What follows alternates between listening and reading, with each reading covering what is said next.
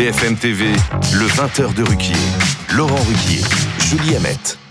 Bonsoir madame, bonsoir monsieur, bonsoir Julie. Bonsoir Laurent, bonsoir à tous. Nous sommes le lundi 18 décembre et depuis ce week-end, la France a une nouvelle Miss France. Elle s'appelle Eve Gilles et c'est bien normal, elle faisait ce matin la une des journaux régionaux du Nord, de la Voix du Nord au Courrier Picard. Mais c'est dans l'Union de Reims que j'ai trouvé un dessin signé Chonu la concernant. On y voit la première ministre, madame Elisabeth Borne, dire J'ai lancé la mode des cheveux courts et la Miss de lui répondre Mais moi, j'ai gagné 149,3. Une polémique sur la longueur des cheveux d'une Miss 2024, voilà, qui augure d'une belle année en perspective.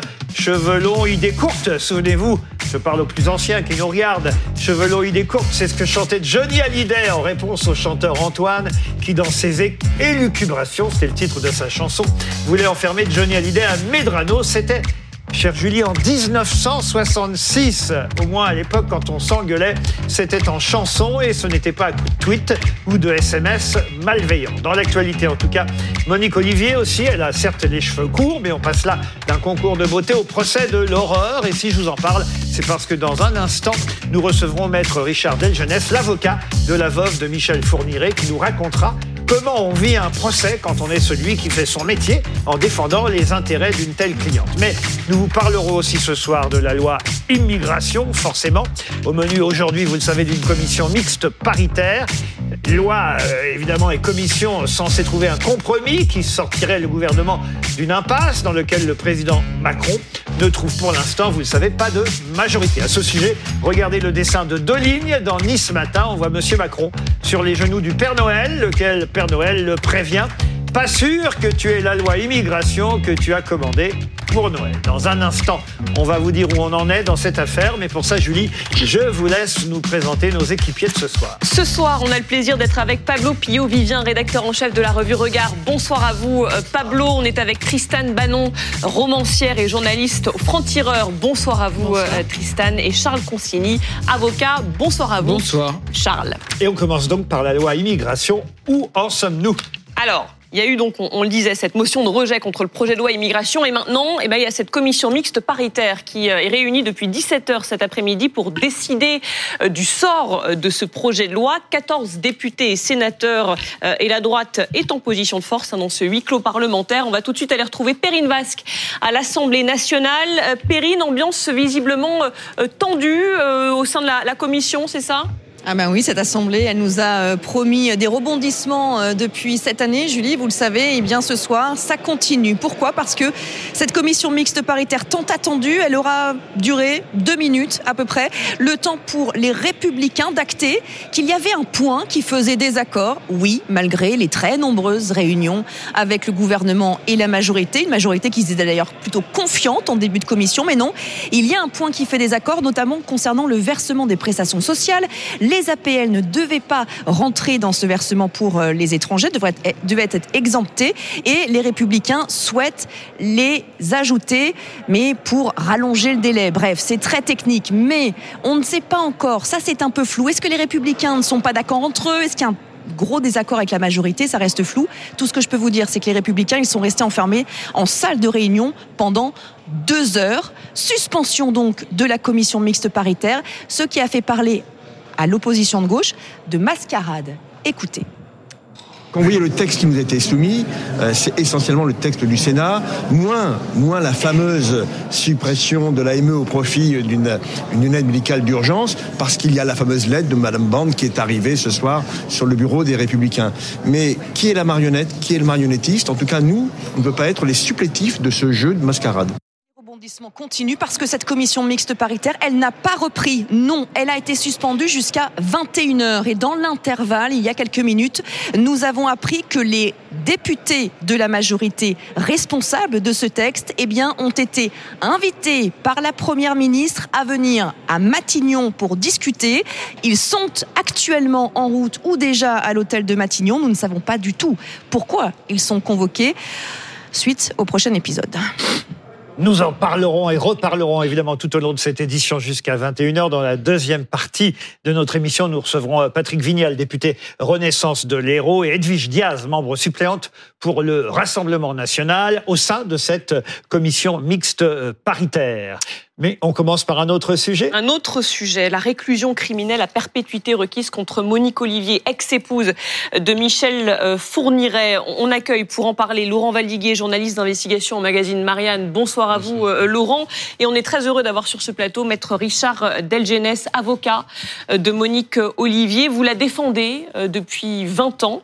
Qu'avez-vous à dire face à ces réquisitions, la réclusion criminelle à perpétuité? Écoutez, euh, je trouve ça normal. Voilà une femme qui est poursuivie pour des meurtres, en tout cas pour avoir accompagné un tueur en série. Et je pense que la société peut pas faire autrement que de demander la réclusion euh, perpétuelle. Et puis avec la période de sûreté maximum, enfin, je trouve ça tout à fait logique. Mmh.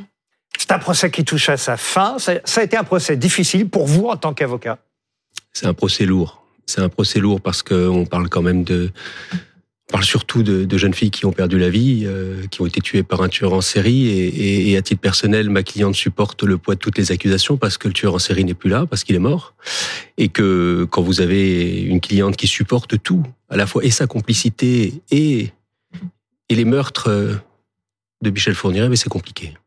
Elle a 75 ans aujourd'hui, qu'elle soit condamnée à perpétuité ou pas, euh, ça change pas grand-chose euh, maintenant au fond. Mais c'est évidemment pour les familles des victimes que ce procès est important. C'est aussi pourquoi vous espériez peut-être obtenir plus encore, vous, et évidemment la partie adverse surtout, plus d'elle. Et, vous estimez au fond que ce procès n'a pas forcément été bien, mené et qu'on aurait peut-être pu obtenir plus, plus d'aveux, plus de révélations de sa part? Bon, Il faut bien distinguer les choses. Et les victimes, les parties civiles qui ont des attentes d'un procès, et puis vous avez une, une accusée que je défends. Donc je n'ai pas les mêmes attentes que les parties civiles, ce qui est normal. Moi, je j'ai une posture par rapport à ma cliente, je reste un avocat de la défense.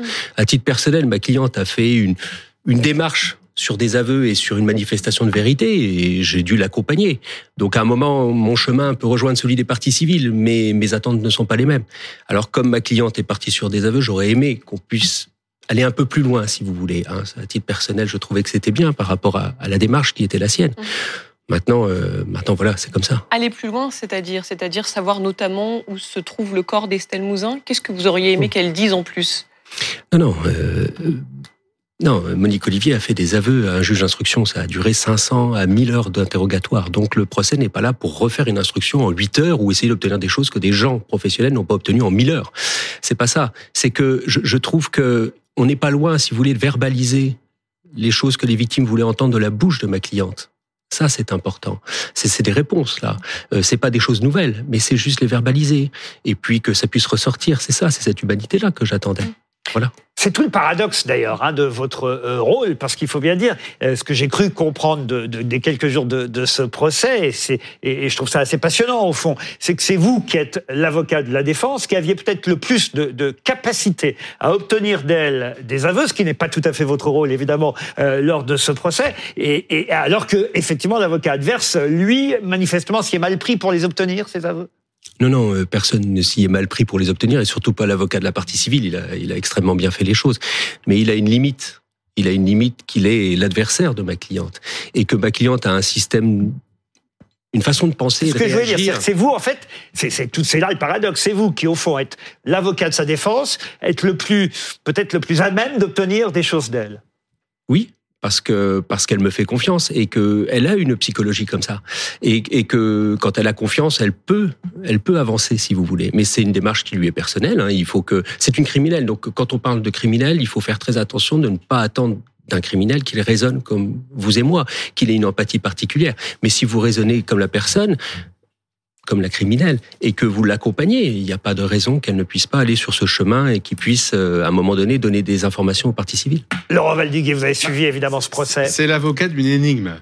Donc on se dit deux choses. On se dit d'abord, il a peut-être un peu les clés de l'énigme puisqu'il est le plus proche. Maître de la jeunesse, il a fait une plaidoirie tout à l'heure. Ça a duré une heure au cordeau. C'est une plaidoirie, quand on relit ses notes, il n'y a rien de trop, il y a tout. Et il n'y a pas de gras surtout. Vous savez, les avocats, souvent, ils plaident parfois longtemps. Il y, a beaucoup de, choses redites et tout ça. Alors lui, il n'y a pas un gramme de gras. Il a tout, il a, il a plaidé exactement euh, la force de Monique Olivier, le, le seul truc qu'elle a pour elle. Et il l'a dit sur tous les tons, c'est sans ses aveux, il n'y a pas de procès. Au fond, sans ce qu'elle a dit, il n'y a pas toutes ces, y a, a pas la résolution de ces trois, de ces trois enquêtes. Alors c'est ça le paradoxe de, Monique Olivier et puis le paradoxe de sa défense, c'est que heureusement qu'elle est là, mais d'un autre côté, elle est là, mais plus elle parle, plus on, plus on mesure l'étendue de tout ce qu'on ignore. Autrement dit, plus plus elle parle, moins elle parle. Et plus elle est là, plus. Alors il a, il a essayé, hein, il a tout essayé, maître de jeunesse. Il a, il a interrompu le président des assises au bout de 20 minutes, alors qu'il commençait sa, son interrogatoire. L'interrogatoire du président, ça dure une matinée en général, c'est quasiment un cérémonial aux assises. Il l'a coupé. Il a dit écoutez, si je peux me permettre, parce qu'on sentait que lui seul avait la clé. C'est ça. Mais c'était un peu trop tard. Parce qu'au fond, on se doute bien, et on le rappelle pour nos téléspectateurs, que votre euh, job dans cette affaire-là, c'est pas d'innocenter Monique Olivier, c'est évidemment de, un, de libérer euh, le- l'esprit, l'état d'esprit des partis civils, des familles, mais peut-être de la libérer elle aussi. Mentalement, moralement. Non, mais il faut bien, faut bien comprendre qu'une personne qui a été condamnée à la prison à vie ne peut pas raisonner euh, en termes de justice, de prison ou autre. C'est, c'est acquis. Donc maintenant, euh, quand on est face à soi-même, le, le choix qu'on a à faire, c'est soit, euh, elle me dit souvent, je ne suis pas Michel Fourniret, mais je lui dis, c'est bien beau de le dire. Maintenant, faut le montrer. Et donc le montrer, c'est parler. Et Michel Fourniret ne parle pas, il n'avoue pas. Elle, elle parle, elle avoue. Et je, je trouve que cette démarche-là, c'est ce qu'elle accepte de faire. Je trouve qu'humainement, c'est, tout ce qu'elle pouvait donner. Elle n'a pas tué, mais elle est complice d'un tueur, Pablo. Oui, vous, vous dites, euh, elle parle, elle avoue, pourtant il reste euh, des silences, il reste des énormes euh, zones d'ombre, il y a aussi eu beaucoup de, de confusion, à la fois sur les dates, sur les noms. Est-ce que tout ça, elle le fait à dessein ou c'est de part malgré elle parce que, euh, comme, comme vous dites, elle a un cerveau de criminel qui fonctionne pas tout à fait comme le nôtre? Non, mais elle est tombée dans l'abîme Fourniret. Je veux dire, on n'en sort pas comme ça. Euh, Fourniret, c'est un tueur en série. Je veux dire, le, le procès qu'on a vécu, il n'y a pas le tueur en Elle est série. tombée dans sa vie, rappelons-le, par petite annonce, hein, ce qui me paraît... euh, Par, par correspondance. voilà, incroyable. Alors qu'il était en prison. Oui, oui, oui, oui. Et elle, elle, au départ, elle n'a pas de casier judiciaire. C'est une femme qui est d'une garde, enfin, qui est garde malade. Elle écrit à un détenu en disant je vais partager ma solitude avec lui. Elle tombe sur Michel Fourniret. Je veux dire, les, la, la malchance euh, est au cœur de leur relation au départ. Et puis, elle a un système de pensée, de fonctionnement qu'il faut Mais est-ce comprendre. qu'aujourd'hui elle manipule? Elle essaye Non. de manipuler la justice Ah, ou vous ou pas du tout? Alors, euh, il y a deux écoles. hein. Soit c'est une perverse manipulatrice, soit c'en est pas une. Bon, voilà. Et vous, Alors- vous dites quoi? les experts, vous avez trois experts qui disent qu'elle est perverse manipulatrice, vous en avez trois autres qui disent qu'elle ne supporte pas la coercition et qu'elle peut pas résister. À peu de choses près, c'est ça. Euh, moi, ma vérité, c'est que sa personnalité est telle, je, pense ça, c'est qu'elle a toujours été la même, tout le temps, mais que elle a besoin d'exister pour quelqu'un. C'est bizarre, mais c'est comme ça. Et que si elle tombe sur Michel Fourniret, elle va faire du zèle. Elle va être la, par- la complice parfaite, si vous voulez. Pas pour faire du mal, Mm. pour exister pour lui. Et j'ai toujours pensé que si elle avait rencontré quelqu'un de bien, elle aurait fait le bien avec cette personne-là, pas pour faire le bien, pour exister pour cette personne. Charles Consigny, Non, évidemment que ça passionne. Oui, oui, oui, bien sûr. Mais euh, je, je- mon confrère a un peu répondu à ma question, qui est que je me demandais, moi, comment euh, euh, elle justifiait ses actes euh, à la barre. Je veux dire, c'est, elle est quand même accusée de choses ignobles. euh, et on, a eu l'impression d'une accusée complètement mutique, euh, euh, très... euh, Très, très, qui, où on avait du mal à, à- à comprendre exactement ce qui avait pu la pousser euh, à participer à autant d'actes criminels. Parce que Je crois qu'il y a plus de 10 victimes, si, Oui. si mes comptes sont bons. Combien, combien On se fera demain. 11 victimes. On saura demain, dites-vous Bah, on saura demain s'il y en a trois autres. euh, il y On en se a- reconnu. Il faut, faut, faut se garder de commenter les décisions de justice avant Ouais. qu'elles soient rendues. Voilà. Faut quand même. Mais, mais, mais pour Non, répondre. non, mais pas. sur- sur- comment est-ce que qu'est-ce qu'elle dit euh, au, au- au- quand on l'interroge Pourquoi vous avez fait ça Qu'est-ce qui a fait que euh, vous n'êtes pas parti Euh, Qu'est-ce que- qu'est-ce qu'elle répond? C'est tout. C'est pour ça qu'elle est insondable, si vous voulez, parce qu'elle peut participer en révélant des faits, en se disant je vais, je vais avouer, même des choses qui sont dans un huis clos meurtrier, c'est-à-dire où vous avez uniquement la victime qui ne sera plus là, Michel Fourniret et elle. Et personne ne sait ce qui s'est passé à part elle, et elle le dit. C'est quand même extraordinaire d'avouer ça, alors que rien ne vous y oblige et que vous partez sur une perpétuité. Et dans le même temps, quand vous lui demandez pourquoi, elle ne sait pas le dire. Mais donc elle répond quoi? Elle reste silencieuse? Je pense qu'elle n'a pas la. Je pense qu'elle ne le sait même pas. Mm. Je pense qu'elle ne le sait pas. Alors, les, les explications, elles sont psychologiques. Je veux dire, soit vous, vous pensez qu'elle est, elle y prend du plaisir et c'est une perverse et elle vous le dit pas. soit vous pensez que eh ben, dans ce cas-là, elle, elle a pas de capacité. Alors c'est ce qu'on appelle l'emprise, plus ou moins. Je, je pense que je pense qu'elle sait même pas, en fait, si vous voulez. Et quand vous lui posez la question, elle vous dira je ne sais pas. Tristan Banon. Moi, je suis étonnée parce que vous en faites quelqu'un qui a l'air presque sans perversité, en tout cas qui est assez une, comme vous avez l'air de la décrire. Et je me souviens dans un livre qui s'appelait Ma rencontre avec le mal, qui est sorti il y a pas si longtemps. Euh, je ne sais pas comment ça se prononce, de Francis Narkbar, qui est le procureur qui a suivi l'affaire. Et il expliquait que cette femme était complètement double. Elle était absolument différente quand elle était interrogée, où elle pouvait mettre 20 minutes à faire une phrase avec des, passages, des blancs très très longs, et que à l'instant où elle signait sa déposition, c'était plus la même. Elle riait, tout d'un coup, elle parlait comme vous et moi.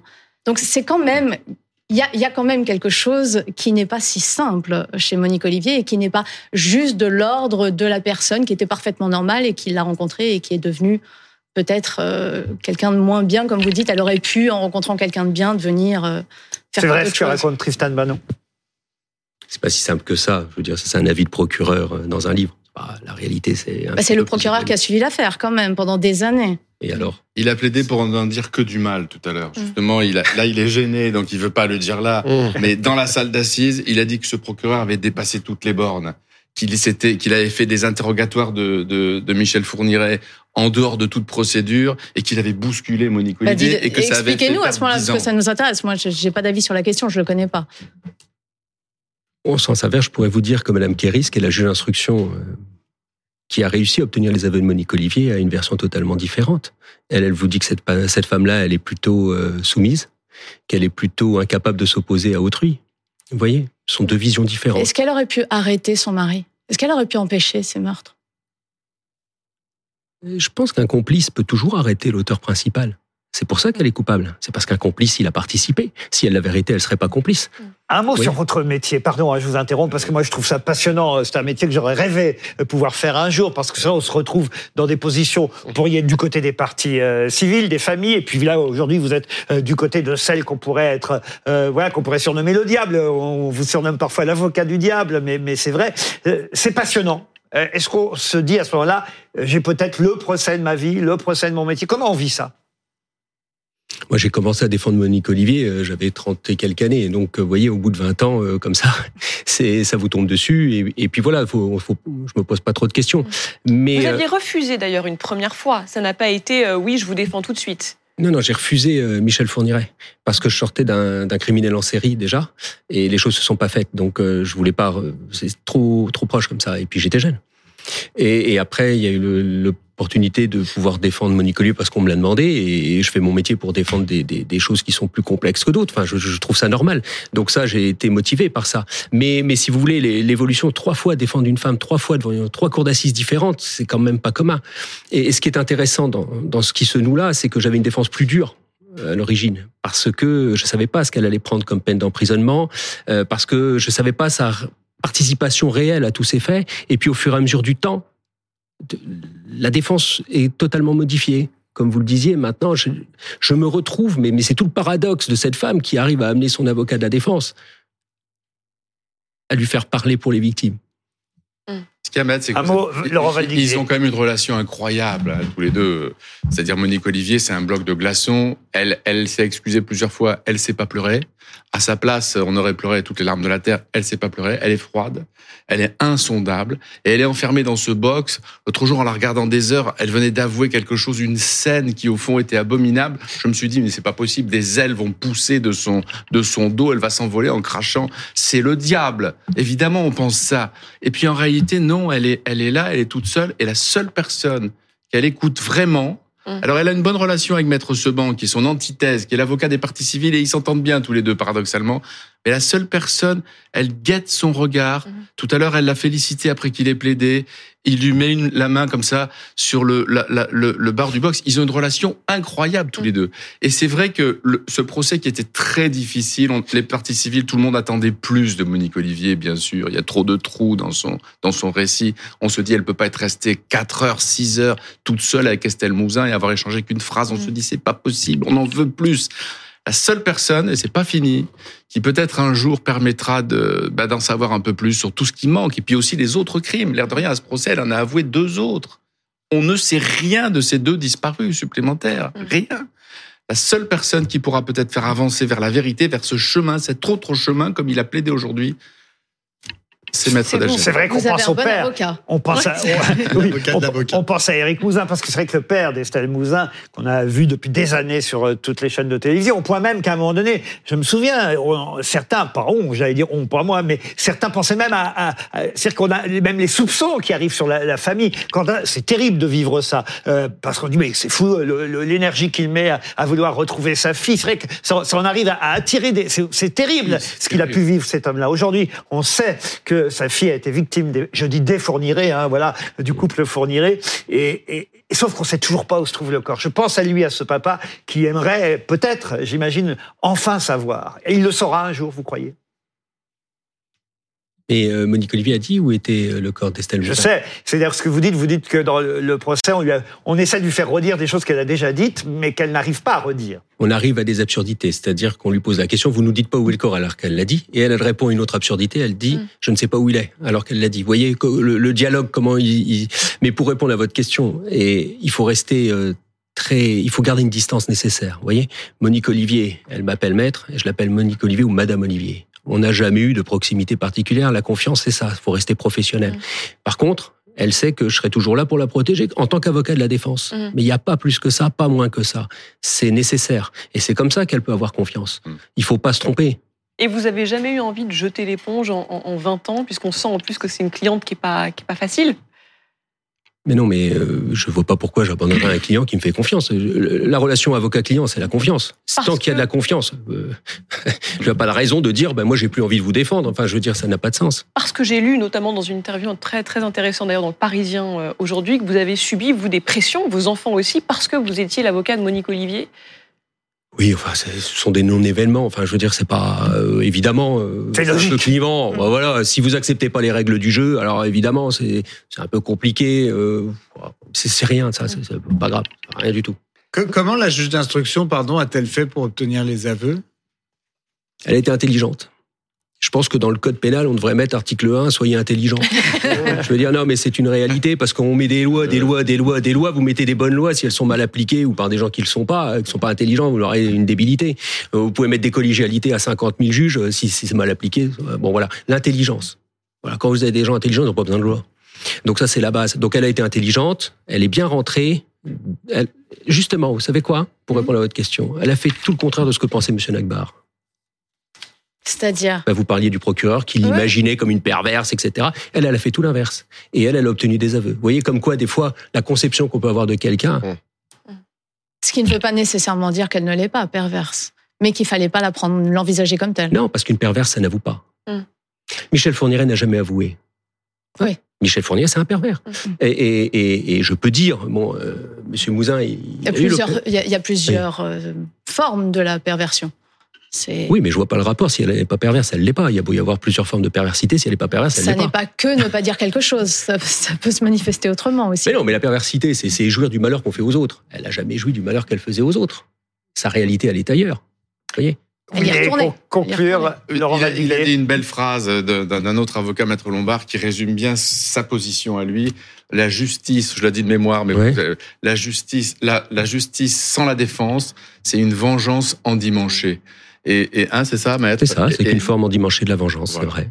Elle restera en prison toute sa vie, une toute dernière question. euh, oui, à savez 75 ans, je pense qu'avant 85 ans, on se posera pas la question d'une sortie éventuelle. Merci en tout cas d'avoir euh, accepté euh, de répondre à nos questions. C'est passionnant évidemment, Maître Delgenès. C'est un plaisir de pouvoir vous poser ces questions à propos du procès de Monique Olivier. On reviendra sur la loi immigration dans la deuxième partie de cette émission, mais d'abord, c'est l'heure du trombinoscope. Merci. Beaucoup. Du sport, pour commencer avec Estelle Enzeminko. Je ne sais pas si vous la connaissez. Alors non, je dois dire, euh, tout comme toujours dans le sport. Laurent, vous m'apprenez beaucoup de choses. Je ne la connaissais si là, pas très bien, je ne suis pas spécialiste du Même handball. Si là, je veux dire dire. que j'aurais dû. C'est la capitaine de l'équipe de France féminine de handball, euh, championne du monde pour euh, la troisième fois. Oui, on a beaucoup parlé des Miss ce week-end, mais les vraies reines du week-end, on peut le dire, ce sont les reines de l'équipe de France de handball. Ça avait fait des records d'audience aussi. Elles sont championnes du monde alors qu'on ne s'y attendait pas et c'est plutôt bon signe avant les Jeux Olympiques euh, de l'été prochain. Ah, je vois que vous êtes intéressé par le handball. Ah, moi, j'ai regardé le match. J'ai regardé le match comme beaucoup. Je crois, qu'il y a eu euh, plus de 3 millions de téléspectateurs euh, hier de- devant leur télévision. Je suis très heureux qu'elles aient gagné. J'espère qu'elles regagneront aux, aux- aux Jeux Olympiques. C'est de très bon augure et je suis heureux en fait qu'on s'intéresse. C'est très intéressant. La une de l'équipe, c'est la première fois, je crois, que je vois une une de l'équipe sur une avec des femmes en couverture sans que ça soit rempli de bandeaux autour qui, qui font des appels à, à- à d'autres choses. Donc ça, bravo, bravo l'équipe d'avoir Seuls au monde, 100% c'est le féminine. titre de l'équipe. Un, un mot, Tristan Bannon. je crois d'ailleurs que le handball est un des premiers sports où l'équipe féminine fait jeu égal à la télévision. Je me demande même si c'est pas la- le seul sport euh, qui Sport a été collectif, en tout cas, c'est le sport sûr. collectif qui a été en prime time à la télévision euh, dans sa version féminine. Donc euh, Je n'interroge pas Charles Consigny parce qu'il est tout seul à rigoler dans son coin, comme si ça l'intéressait absolument pas. Je préfère regarder un mur blanc pendant trois heures qu'un match de handball. si vous voulez. Handball. De handball. On dit pas handball, déjà. Mais vous avez regardé Miss France ce week-end en. Non, non plus. Allez, un autre visage dans notre trombinoscope, celui de Gérard Depardieu. Gérard Depardieu, puisque la, famille de Gérard Depardieu sort de son silence. C'est une tribune signée Julie, Roxane, Jean, Delphine, Elisabeth et toute la famille dans le journal du dimanche. L'acteur est, selon euh, cette famille, victime d'une manipulation monstrueuse pratiquée par un journaliste qui n'a pas hésité à fouiller dans les poubelles. Ils font référence évidemment à, complément d'enquête. On rappelle que Gérard Depardieu est visé par deux plaintes pour viol et agression sexuelle. Et on a appris aussi aujourd'hui que sa statue allait être retirée euh, du musée euh, Grévin. C'est vrai que quand on lit cette tribune signée Julie, Roxane, Jean, Delphine, Elisabeth, euh, tous euh, de par Dieu, euh, on, on, ne peut qu'être touché parce qu'évidemment, ça ne change rien à, à ce qu'on peut penser de l'affaire euh, de par Dieu, mais qu'une famille euh, défende un, un, un, membre éminent de sa famille, ça paraît tout à fait euh, normal. Ce qui évidemment est, est le plus important euh, dans cette histoire-là, si c'était vrai, si Yann Moix dit vrai, c'est cette affaire de montage. C'est-à-dire que la famille dit, selon Yann Moix qui était présent, le montage de ce complément d'enquête était frauduleux. Les propos de euh, Gérard Depardieu à propos d'une euh, jeune fille sur un cheval, souvenez-vous, ces propos ne désignaient pas une petite fille, c'est le montage. Si ça c'est vrai, c'est vrai que c'est compliqué parce que ce serait de la vraie manipulation. Je, pense que c'est un peu euh, fort de café pour avoir vu les images et pour avoir aussi confiance dans les journalistes de complément d'enquête hein, qui ont publié ces images. Pense pas que ça, ça, ça, ça tienne la route. Euh, mais au-delà de ça, vous avez raison de dire que c'est normal en fait qu'une famille se mobilise. Euh, c'est leur père ou leurs leurs parents qui est quand, quand leur parent est, est accusé.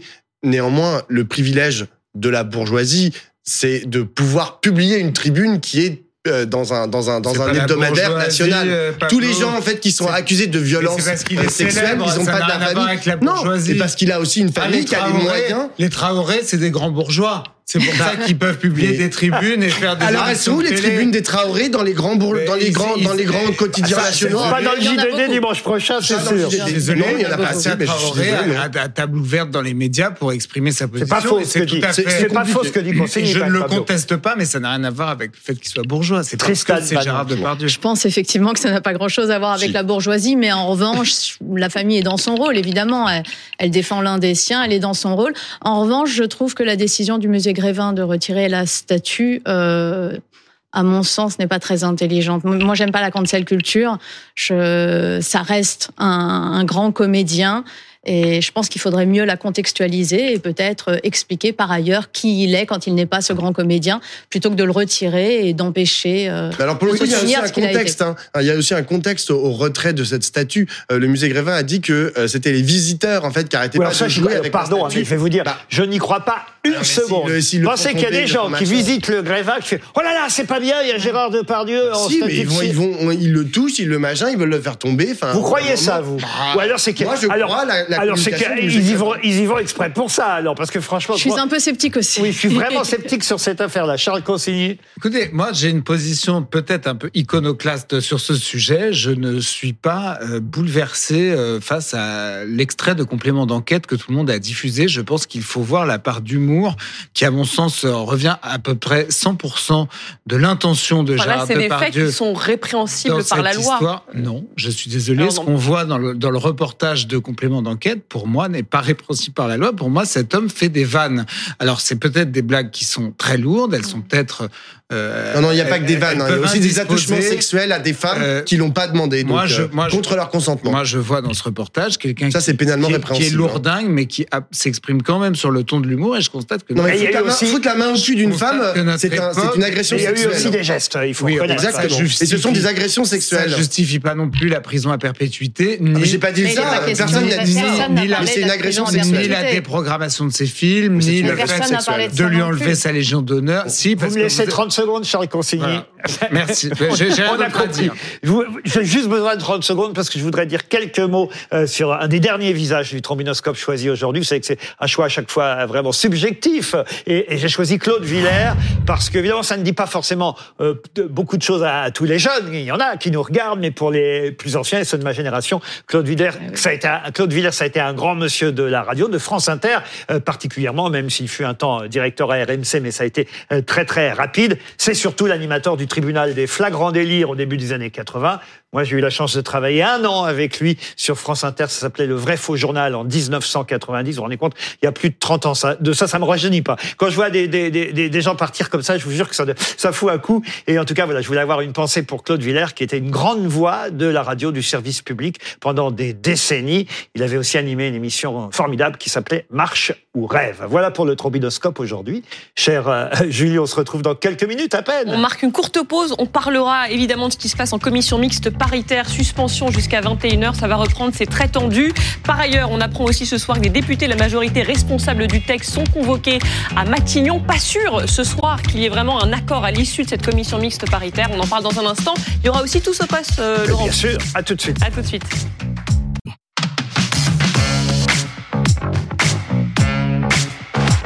Le 20h de Ruquier. Laurent Ruquier. Julie Hamet. Pardon, je ris encore à cause de la compagnie des déboucheurs. Je suis désolé. je suis pas sûr que j'arrive à m'en remettre. Euh, on va, on va réussir. Tous au poste, c'est la rubrique. Excusez-moi. Bon, on regarde tout ce poste alors.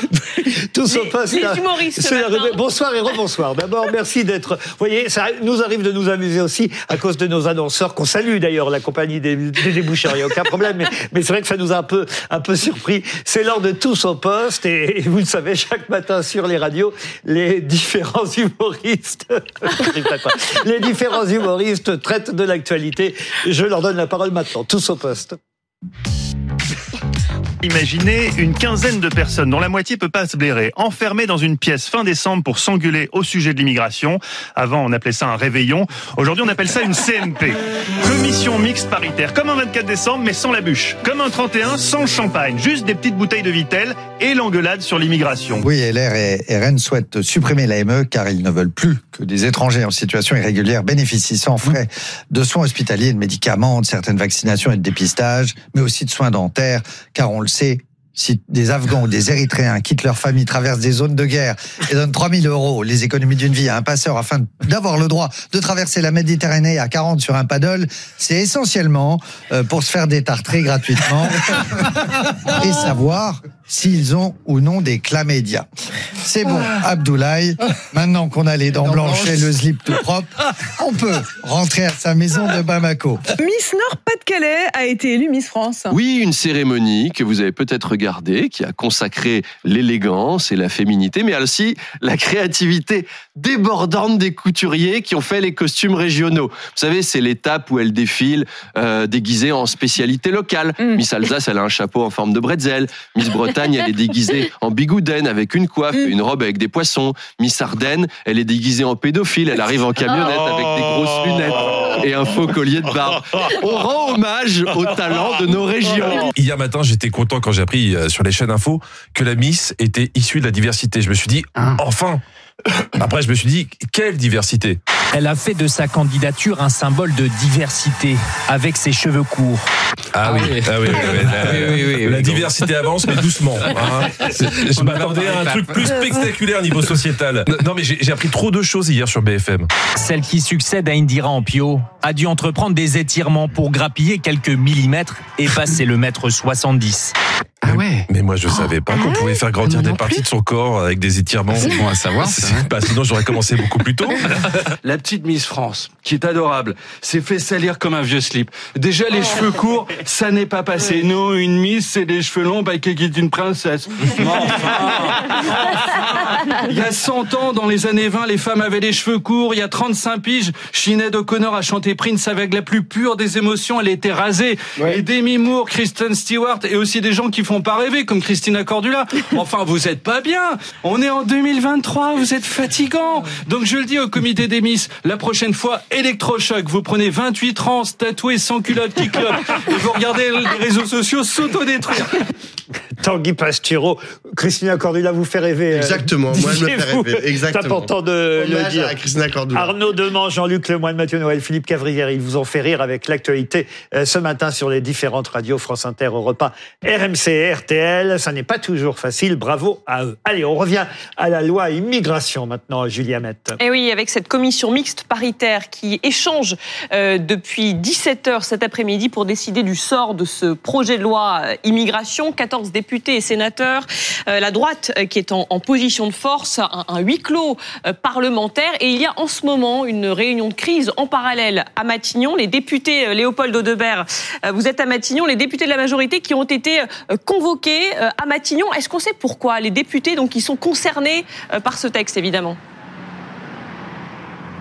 Alors, euh, Julie, il y a très peu de choses qui fuitent au moment où on se parle, mais effectivement, ça peut surprendre les personnes qui nous regardent. Nous ne sommes pas à l'Assemblée nationale, mais quelques rues à côté, à Matignon. Vous parliez d'un premier huis clos. En voilà un deuxième. Cette journée, très clairement, elle est interminable pour la majorité, Euh, pour nous aussi, par ricochet, bien évidemment. Mais effectivement, vous l'avez dit, euh, ces députés Renaissance en charge du texte échangent en ce moment avec la première ministre Elisabeth Borne. C'est une information BFM TV qu'on vous donnait euh, très tôt euh, dans la soirée. Pourquoi? Ben Sûrement pour euh, faire avancer euh, peut-être des points, des chopes, euh, savoir comment euh, se passe cette commission mixte paritaire, comment elle se passe, comment elle aurait pu se passer, parce qu'effectivement, vous l'avez dit, début initialement prévu à 17h, ça a duré deux minutes avant une première suspension de séance.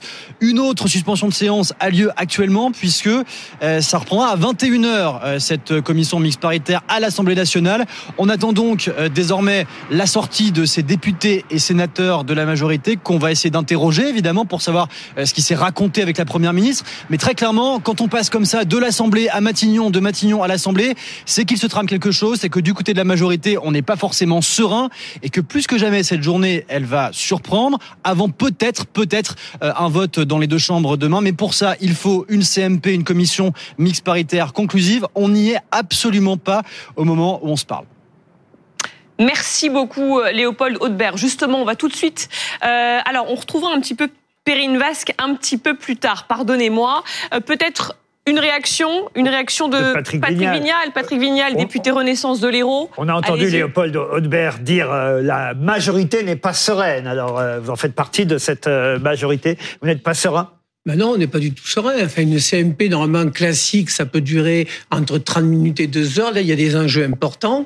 Donc, ça peut durer toute la nuit et jusqu'à demain, puisque le vote est à 16 heures. Il y a des ajustements. On a un texte qui est parti du Sénat qui était dur.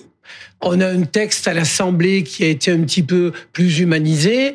On a perdu quelques partenaires au passage et le, ce soir, c'est un bras de fer entre la- le- les LR et nous. Voilà, c'est un constat. On verra d'ici demain matin. Vous y croyez encore? C'est compliqué en ce moment de croire à la politique, Monsieur Ruquier. Mais très sincèrement, enfin, ce qui me gêne, moi, c'est qu'on avait un texte qui était sur deux jambes, fermeté, humanité. Et je me désole, moi qui suis un homme de gauche, que la NUPES ne soit pas venue avec nous. Pour avoir une majorité de ce texte, il fallait 289 votants. Nous sommes 251. Le groupe Lyot était 21. Seulement un tiers du PS et des écolos et on aurait pu avoir un vrai débat. Est-ce qu'il fallait peut-être avoir un texte d'abord de fermeté et plus tard un texte d'humanité? Pourquoi pas? Mais là aujourd'hui, nous sommes avec nos cousins, nos amis, euh, LR et qui aujourd'hui font monter les enchères. Jusqu'à quel niveau Renaissance peut aller dans les enchères? Voilà, ça s'appelle de la négociation. On parle beaucoup d'emprise en ce moment. Euh, le gouvernement est sous l'emprise du Rassemblement national. Attendez, le Rassemblement national, c'est autre chose. Moi, je trouve que certains collègues de LR veulent faire les poches du Rassemblement national. Mais moi, je veux entendre. C'est ma question, hein, par ricochet, évidemment. Vous savez, ma circonscription est une circonscription très, très à droite. J'ai la chance, depuis trois mandats, d'y être le parlementaire. Et on ne combat pas le Front National simplement en disant, regardez, ils ont voté avec eux. On le combat avec des, des paroles et des actes forts. Et donc, aujourd'hui, je suis inquiet mais je ne vais pas vous le dire parce que vous le partagez aussi, sur une montée de, de gens qui se radicalisent. Est-ce que vous vous rendez compte que j'ai des chefs d'entreprise chez moi qui continuent à garder leurs salariés alors que leurs salariés sont en OQTF donc moi, je voudrais juste dire à cette droite, cette droite républicaine qui dit il faut de l'entreprise, oui, il y a un vrai débat. Et le texte qu'on avait soumis pour moi, c'était fermeté, humanité. Alors justement, Patrick Vignal, on rappelle, parce que tout ça est un peu complexe, il y a cette commission mixte paritaire. Si elle est conclusive et qu'ils parviennent à un accord, ensuite, elle devra être votée par le Sénat et l'Assemblée nationale. Et ce qui va poser problème, a priori, c'est l'Assemblée nationale. Est-ce que vous, tel qu'il est parti, vous voteriez, vous, membre de la majorité Alors il y a deux euh, niveaux, madame, effectivement. Si la CMP est conclusive, ça va au vote demain. Il faut qu'on ait 289 votants. Nous avons à Renaissance une, une aile gauche, dont je fais partie, une gauche de la Macronie, une aile droite un peu plus compliquée, on a les Lyotte et on a les LR. Mais ça vous a pas échappé. Quelqu'un comme Aurélien Pradier, qui est déjà dans l'aventure de 2027. Notre difficulté de la 5 République, c'est quoi? Vous- vous m'avez pas répondu à Mais ma Je vais vous répondre, madame, Ah. mais le vrai débat aujourd'hui, est-ce qu'on peut être sûr des 61 LR Vous en êtes sûr, vous? Tout le monde est dans la posture parce que comme Emmanuel ne peut pas se représenter, vous avez des petits chevaux qui sont sortis chez LR et chez nous aussi. Il y a plusieurs candidats et qui préparent 2027. Moi, je vais être clair, très clair. J'attends cette conclusion de CMP, mais moi, j'en veux à ma gauche.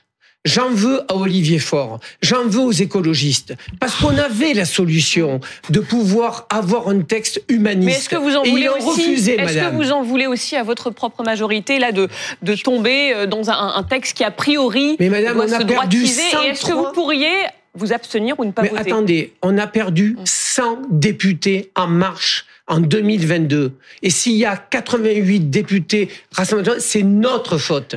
c'est pas la faute des autres. Mais c'est vrai que vous n'avez pas répondu encore à la question Mais de non, Julie pas. Est-ce que, vous allez voter oui ou non Attendez, moi, il y avait quelque chose qui me gênait, c'était la ME. La ME est sortie déjà. L'aide médicale d'État. Voilà. Fera- moi, je pense qu'il y a. loi vous savez, début 2024. moi, je fais confiance à Sacha Houillet. Je fais confiance à mes collègues députés. On va lâcher des choses. Oui, dans, oui, monsieur, monsieur. Non, mais vous dites dans une cette chose loi, non, monsieur, vous le dire. dans Si. cette loi, dans cette loi, la gauche, ça va coûter plus cher à l'aile gauche de la Macronie Charles, on est Non, obligé de donner la parole. On vous donne la parole après, mais on écoute euh, Edwige Diaz qui est euh, en duplex. hein, c'est bien ça, Julie Hamet Euh, Edwige Gias, qui est euh, à à l'Assemblée nationale, on, on sait que euh, la commission est, est suspendue et se doit reprendre d'ici un, un petit quart d'heure. Il y a un des points d'achoppement, Edwige Gias, qui concerne les aides sociales. Euh, les Républicains qui veulent les, les conditionner à 50 présences sur le territoire, y compris euh, pour les, euh, les APL. Euh, certains disent au sein de votre parti, bah, c'est la victoire de la préférence nationale. Est-ce que vous dites ce soir, c'est la victoire en quelque sorte euh, du Rassemblement national? Alors euh, déjà, je voudrais quand même m'étonner euh, du fait qu'on dise que la CMP a subi donc deux faux départs en raison euh, d'un point d'achoppement qui consisterait en une conditionnalité sur les APL. Moi, je pense que c'est l'arbre qui cache la forêt. Je pense que la majorité est profondément divisée sur ce texte et la majorité est en train d'avaler des couleuvres et là, je pense qu'elle n'en peut plus. Emmanuel Macron craint bien sûr l'explosion de sa majorité. C'est pour ça que certains députés de la majorité ont été convoqués en urgence ce soir à Matignon. Après, euh, sur l'idée de la préférence nationale, euh, bien sûr, bien sûr que le Rassemblement national se satisfait de cette victoire idéologique. Déjà, je voudrais dire que si euh, la question de l'immigration est portée devant l'Assemblée nationale, c'est sous la pression du Rassemblement national qui exige qu'on traite de ce sujet qui est malheureusement bien trop écarté, bien trop écarté. Le problème, c'est que euh, ce texte ne changera pas grand-chose en définitive, et c'est la raison pour laquelle nous euh, nous appelons à un référendum sur la question, parce que là vous vous rendez compte de ce qui est en train de se passer. Euh, Il y a une motion, un texte qui ne va pas changer grand-chose, si ce n'est euh, créer davantage de filières de régularisation des clandestins. Un texte qui a été donc rejeté par l'Assemblée nationale la semaine dernière. C'est un texte sur lequel la majorité, en tout cas Monsieur Darmanin, avait annoncé depuis un an et demi qu'il allait présenter ce texte. Ça fait une semaine qu'ils savent qu'il y a une commission Edwige mixte paritaire, si- et si finalement ils ne sont pas prêts. Edwige Diaz, si on vous suit, même si euh, le texte là euh, est droitisé, est vraiment droitisé, et ça a l'air d'être le chemin qu'il prend, vous ne voterez pas, vous, euh, s'il arrive à l'Assemblée nationale, ce texte Bah, ça va dépendre en fait euh, des dispositions qui restent ou pas dans ce texte, parce que euh, très clairement, je ne vois pas comment des députés macronistes pourront voter ce soir et voter euh, demain des dispositions qu'ils ont conspuées il y a à peine 15 jours. Je vais vous prendre l'exemple des étudiants étrangers pour lesquels on demande une caution, euh, qui devront s'acquitter d'un droit d'inscription plus élevé que les étudiants français, qui, de- qui bénéficieront d'un titre de séjour visa étudiant euh, conditionné au caractère réel et sérieux de leurs études. Donc ces mesures-là qui vont dans le bon sens, que le Rassemblement national soutient en l'occurrence, ont été conspuées par des députés de la majorité il y a à peine 15 jours. Donc est-ce que les députés de la majorité vont continuer d'avaler des couleuvres pour éviter une dissolution, pour sauver leur place? Et dans ce cas-là, est-ce qu'ils vont être capables de renier leurs convictions? Écoutez, ils répondront devant leurs électeurs. Mais euh, en tout cas, euh, moi, je ne suis pas certaine que toutes les dispositions qui nous sont présentées ce soir dans le texte survivent à cette commission mixte paritaire. Je vous ai vu réagir, Charles Consigny, vous vouliez dire? Non, j'ai surtout remarqué que euh, on, dans l'expression de Patrick Vignal, qu'on atteignait les limites du en même temps, parce que euh, vous, vous vous faites des reproches à la fois au LR euh, que vous décrivez comme vos cousins euh, de ne pas avoir voté ce texte, de demander trop, etc. Vous reprochez en même temps à euh, l'aile gauche de la Macronie de ne pas avoir voté non plus le texte, donc vous prétendez euh, pouvoir faire un texte qui satisferait à la fois la NUP et euh, LR, et donc ça veut dire que votre texte, bah, c'est une espèce de, euh, excusez-moi, de non-choix au minimum, voire de, de, de néant en réalité, voire de, de, de- des, des petites mesures euh, que j'ai regardées hein, dans le détail. Et j'ai vu l'évolution entre la proposition initiale, la version du Sénat, la version qui finalement était sortie de, de la commission des lois de l'Assemblée. Il restait pas grand-chose, et donc Malheureusement, on arrive sur ce sujet qui est un sujet clivant, celui de l'immigration, on arrive aux limites de cette doctrine où bah, il y a des gens qui sont contre l'immigration, qui veulent réduire l'immigration et la décourager. Ça, c'est euh, la droite, les républicains. Et il y a des gens qui, au contraire, veulent régulariser en masse et euh, ne sont pas contre l'immigration. C'est plutôt euh, la gauche, la NUP, etc. Et donc, si vous faites un truc entre les deux, bah, vous faites ni l'un ni l'autre. Et donc, forcément. Pourquoi On peut très bien ne pas avoir envie de régulariser en masse et d'accueillir euh, au minimum euh, ceux qui en ont euh, besoin ou de régulariser ceux qui travaillent. Euh, Il y a, par- il y a, par- Régulariser ceux il qui y a travaillent. parfois où l'entre-deux a du bon. Tout de Eh ben, même. le vrai- régulariser Attendez, ceux qui travaillent, le ça veut dire débat, régulariser Le vrai en débat, masse. cher monsieur, le Rassemblement national voit dans l'immigration euh, des barbus partout et tout est la cause de l'immigration et à la NUPES, tout fonctionne très bien. Moi, ce qui me gêne, je ne sais pas si ma collègue Elvise Diaz est toujours là, mais ils ont posé un amendement il y a trois semaines, signé par le groupe, où moins de 11 salariés dans la viticulture, on ne contrôle pas les papiers. En fait, tout le monde s'amuse. Moi, je suis clair. Venez, cher monsieur, je vous invite en Occitanie. Viticulture, agriculture, bâtiment, hôtellerie. On a besoin d'une On immigration. peut faire réagir Edwige Diaz là-dessus tout de suite parce que je l'ai vu réagir à vos propos à propos de euh, justement euh, des métiers euh, qui ont besoin de main d'œuvre, parfois de main d'œuvre étrangère manifestement. Edwige Diaz. Elle l'a co-signé. Oui, alors j'ai j'ai pas tout entendu, mais juste dire, il me semble avoir euh, perçu euh, la mauvaise foi euh, de Monsieur Vignal qui se contente de reprendre les arguments fallacieux de Monsieur Darmanin, mais très sincèrement, quel Français peut croire que le Rassemblement national va favoriser une Madame, mesure qui permettra euh, la, cré- la- la création d'une nouvelle filière d'immigration? Le Rassemblement, s'il y a bien un parti qui est ferme, Si euh, qui est ferme sur la question de l'immigration, qui s'oppose à l'immigration massive, qui Vignal s'oppose qui hein, s'oppose Madame Vial. à à la régularisation des clandestins, c'est bien le Rassemblement national. Mais justement, euh, ce papier, lisez-le, regardez ce qu'il y a Ah bon écrit et vous verrez que euh, vous ne pouvez pas en faire le résumé malhonnête que vient de faire Monsieur Vignal. Voilà, mais une fois de plus, la majorité essaye de détourner l'attention euh, précisément parce qu'elle est mal à l'aise avec ce sujet, parce qu'elle est en train d'être spectatrice de son implosion. Et c'est vrai que, je veux dire, on peut pas dire autre chose. On peut pas dire autre chose à cet instant que nous assistons à une majorité qui est en train de se fracturer, qui n'est pas d'accord avec elle et qui va perdre gros sur ce texte. En même temps, pour l'opposition, c'est vrai aussi. Pardon de vous rappeler, vous avez dit le texte a été rejeté par l'Assemblée nationale, mais pardon de vous rappeler qu'il n'a pas été euh, rejeté pour les mêmes raisons par vous et par la NUPES.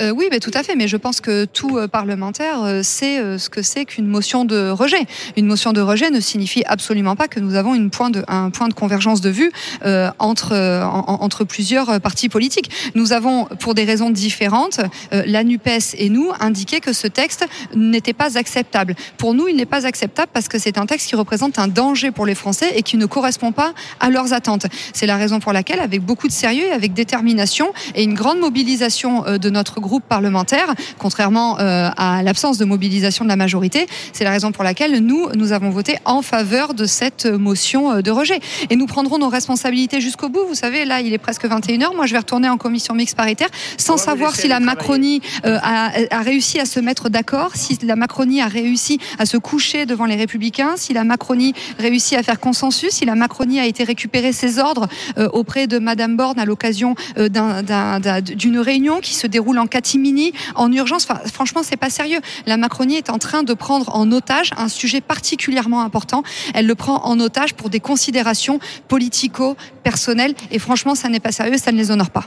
Pablo, Tristan Bannon, et puis après on vous redonne la parole, Monsieur Vignal. Oui, d'abord une remarque euh, sur la forme. Euh, c'est vrai que toute cette commission mixte paritaire euh, qui, est, qui, est, qui est en vase clos, euh, complètement euh, secrète, où en plus les choses ne se passent même pas en fait dans la commission mixte paritaire puisqu'elle est sans arrêt arrêtée et que du coup on imagine que ça se passe dans les couloirs par des coups de fil, etc. Je trouve que c'est pas très à l'honneur euh, de, euh, de, de l'Assemblée nationale. Ça, c'est pour la première chose. La deuxième chose, c'est que Madame Diaz disait, c'est une victoire idéologique pour nous. Euh, on a réussi, c'est grâce à nous aujourd'hui, si on parle euh, d'immigration, c'est grâce au RN, et je crains, hélas, qu'elle ait raison. Et que du coup, peu importe en fait ce qui sort de cette commission mixte paritaire, ça sera une défaite pour Emmanuel Macron. Et la troisième chose, c'est que Monsieur Vignal disait, oui, on n'a pas réussi à faire un accord avec les socialistes ou avec les écologistes, et c'est même triste finalement qu'ils aient voté cette motion de rejet. Je rappelle que le texte qui est sorti du Sénat était complètement différent du texte qui était sorti de la commission des lois de l'Assemblée nationale et que vraisemblablement, le texte sorti de l'Assemblée nationale aurait été très différent du texte du Sénat. Et que du coup, il y aurait quand même eu une commission mixte paritaire euh, ensuite de façon fort vraisemblable, qu'aurait eu exactement la même composition. On aurait eu le dernier mot, vous êtes d'accord Ah, vous auriez eu le dernier Et on mot. aurait voté. Vous auriez eu Avec le dernier mot, mais il y aurait gauche, quand même vos amis Attendez, de attendez. Il y aurait quand même eu une commission mixte paritaire auparavant pour essayer de mettre d'accord les deux grave. assemblées. Bah quoi, c'était pas grave. nous, nous avons- Moi, je vais vous dire, ce qu'on a évité, c'est deux semaines de débats nauséabonds dans lequel euh, le Rassemblement national, comme l'a très bien dit euh, Edwige Diaz, aurait été l'aiguillon des débats. Et moi, je trouve que c'est insupportable, surtout quand on voit la nature du texte qui, qui a priori va sortir des- de, de la commission Sur ce sujet qu'on n'a pas entendu. Charles, tout à l'heure, a dit que c'était la limite du en même temps. Moi, je pense que c'est surtout la limite d'un mode de scrutin qui n'a pas permis la coalition. Et, et d'un président qui n'a pas su gérer cette impasse-là, qui n'a pas su gérer cette seconde majorité d'une façon différente, parce qu'il fallait la gérer comme une sorte de cohabitation qui ne dit pas son nom, et qu'il a géré comme il avait géré sa première majorité, qui était complètement absolue, sans prendre en compte ce que vous disiez tout à l'heure, le fait aussi que euh, c'est la réforme Sarkozy, il a beaucoup moins de, de pouvoir, il est dans une situation de faiblesse. Et il se retrouve dans cette impasse-là, où effectivement, il n'arrive pas à s'allier ceux qui auraient dû être ses alliés naturels, à savoir le, le PS et, et les LR. Si vous voulez, madame, est-ce que la Ve République peut nous permettre d'avoir une majorité active? Non. Moi, quand j'ai été réélu, j'étais content qu'il y ait une majorité relative. Parce que je trouvais que tout le temps, on excluait les oppositions. Que ce soit les LR ou que ce soit le PS, les écolos. Sauf que là, aujourd'hui, on est dans une impasse parce que chacun prépare 2027. Ce sujet de l'immigration, c'est- la est sérieux. Sarkozy qui, là, joue... euh, Je ne sais pas si c'est Nicolas Sarkozy. Non, non, Ce sa sujet- réforme, sa réforme, pas lui. Ce sujet est sérieux. Ce qui me gêne, moi, aujourd'hui, c'est qu'à la fois, vous avez le Rassemblement national qui a mis le costume, la cravate, ne bouge pas, attend que les fruits tombent. Et vous avez les LR Et c'est peut-être de bonne guerre politiquement. Les LR, ils vous disent, nous maintenant, c'est nous qui allons gagner. Mais, vous savez, madame, personne va gagner. Mais non, mais parce qu'ils sont dans le France, fantasme. on vous pas savez pour très bien. des comptes. Vous savez très bien qu'ils sont dans le fantasme du fait majoritaire et qu'ils se disent que après Macron. Dans leur Oui. tête, on ne sait pas s'ils ont raison ou pas, mais il y aura de nouveau un clivage avec une droite modérée, une gauche modérée, ce qui, à mon avis, n'arrivera pas. Mais c'est ce qu'ils ont dans leur tête et ils ne veulent pas être ceux qui ont pactisé avec Macron. Vous voulez que Parce qu'ils sont dans la presse, c'est ce que vous dites, ils sont dans la 2027, presse. si on ne veut pas que le Rassemblement national arrive au pouvoir, il faut qu'il y ait mais une ça, entente ça peut pas être votre entre seul- centre gauche Mais- et centre droit. S'il Oh n'y a là pas là un là seul candidat, Mais on n'y arrivera insupportable, pas, mais monsieur c'est insupportable. Qu'est-ce qui est Mais non, mais insupportable c'est- Vous, vous- mais vous, mais vous, vous avez une confisquez- haine d'Emmanuel Mais Macron, pas du tout. Moi, je m'en fous. Mais pas du tout. Je me fous Oh. totalement. Alors vous, Charles, mais vraiment, vous- n'allez mais pas déjeuner avec. Emmanuel Mais Macron. Ça, je vous le confirme. J'ai- tout à fait de la sympathie pour l'homme. euh, En tout cas, pas d'antipathie. Ça m'est totalement indifférent. Ah, ben Ce que je trouve insupportable, c'est votre confiscation du débat démocratique. Mais parce que je suis désolé, il y a des divergences démocratiques, de politiques entre les gens, et vous pouvez pas en permanence nous mettre un flingue sur la tempe en nous disant que c'est soit vous, soit les nazis. Ça devient insupportable. Moi, je n'ai pas envie de votre truc bidon entre centre gauche et centre droit qui ne donne rien. On le voit typiquement avec cette loi, qui n'aboutit qu'à des demi-décisions, qu'à des mesures totalement hypocrites où on a Darmanin qui tient un discours de droite au Sénat et un discours de gauche à l'Assemblée nationale. Il y a un Euh, moment de donné, gauche, faut se calmer, les- hein, les- mais, les- euh, il y a un moment donné, la, la France mérite, la France gauche. mérite mieux que votre espèce Bah, de centre mou, Darmanin est de gauche pour le que Rassemblement votre national. espèce de centre mou embourgeoisé. Mais Moi, quand je on considère les gens ne discutent qu'il y a pas, monsieur Ah bah, mais bien sûr, parce que vous interdisez de discuter. La seule manière- et votre et, Juste, je- et pas je tout le monde en même terminerai temps. par là. Je trouve que c'est- Maître Consigny d'abord. que vous nous bassinez trop avec le risque de voir Marine Le Pen élue. C'est trop facile. Et quand elle sera élue, par votre faute, parce que vous aurez fait en sorte que ce sera la seule alternance que les Français auront dans les mains, vous viendrez pas vous plaindre. Ce sera de votre faute à 100%. Moi, je suis assez d'accord avec Charles. Je pense sur que la vous avez votre responsabilité. sur la conclusion, je suis d'accord avec vous. Sur la conclusion, c'est pour ça que la méthode devra changer au mois de janvier. Mais la méthode Nous devons de avoir janvier- une nouvelle méthode. Moi- Parce que si on fait une dissolution aujourd'hui, vous en aurez 250 élus du Rassemblement national. Moi, j'ai la bonne méthode. Le RN, méthode. on le Ça combat pas avec des paroles, on le combat avec des actes. Je suis d'accord avec vous. Mais moi, j'ai la méthode pour que ça marche à l'Assemblée Ah, nationale. Ça s'appelle un contrat de vous allez gouvernement. finir Premier ministre, Vous faites, non, mais vous faites un contrat de gouvernement, mais un vrai contrat de gouvernement dans lequel vous, pas, pas euh, Emmanuel Macron va récupérer Patrick Vignal à gauche et puis euh, euh, quelques personnalités chez LR. C'est pas ça un contrat de gouvernement. C'est un vrai truc où vous réfléchissez, vous vous enfermez pendant six mois avec euh, DLR, DPS, tout ce que vous voulez, mais à la fin, vous avez un, un- un programme et une, une, une, feuille, une feuille de route claire Alors, dans lequel Ça, vous c'est la méthode une vraie donc, c'est pas Alors, pas une mauvaise pardonnez-moi. méthode. C'est la seule Vous- méthode Alors, valable. vous donnerez votre avis sur la, la méthode Pablo Pio-Vivien dans un instant, mais juste avant, un petit détour par Matignon, parce que Ah. la, la réunion de crise dont je vous parlais tout à l'heure, qui réunissait les députés de la majorité responsables euh, de ce projet de loi immigration, elle vient de se terminer. Euh, Léopold Audebert, est-ce qu'on a plus de précisions sur ce qui s'y est dit? Oui, euh, Julie, ça y est, parce qu'on a croisé euh, des représentants de la majorité qui participaient à cette réunion. Au départ, je vous le cache pas, Grismine, il ne voulait pas répondre. Puis en assistant un petit peu, on a une réponse de Sylvain Maillard, le président en renaissance à l'Assemblée nationale. Écoutez. Ça va durer combien de temps cette commission mixte paritaire, monsieur Maillard? On va voir. On va voir. Ça peut durer très longtemps? Ça peut être très long. C'est-à-dire pour avoir une petite idée? Non, non, on, va, on retourne travailler. Il y a encore des échanges euh, qu'on doit avoir. euh. Voilà, on, va, on va continuer à travailler et, voir s'il y a une, une voie de passage. Et pour le moment, on a un accord et force est de constater que tout l'accord n'est pas, n'est pas tenu. Avec les Républicains? Exactement. Voilà, vous l'entendez dans le patron euh, Renaissance à l'Assemblée nationale, il y a quand même euh, un peu d'inquiétude, on le sent quand on lui parle. Euh, alors, euh, il précise effectivement que ça peut être très long, ce qui confirme l'impression qu'on a eue à l'Assemblée nationale euh, d'une commission mixte paritaire qui pourrait durer une bonne partie de la nuit. Et puis, vous l'avez entendu, il y a encore des points d'accord avec les Républicains qui semblent vouloir plus que jamais marquer leur territoire et tirer profit de cette réunion. Alors que je vous montre la Première ministre, elle, dans quelques instants, va partir puisque son cortège est en place. Journée très longue pour la Première ministre euh, qui se termine ici à Matignon.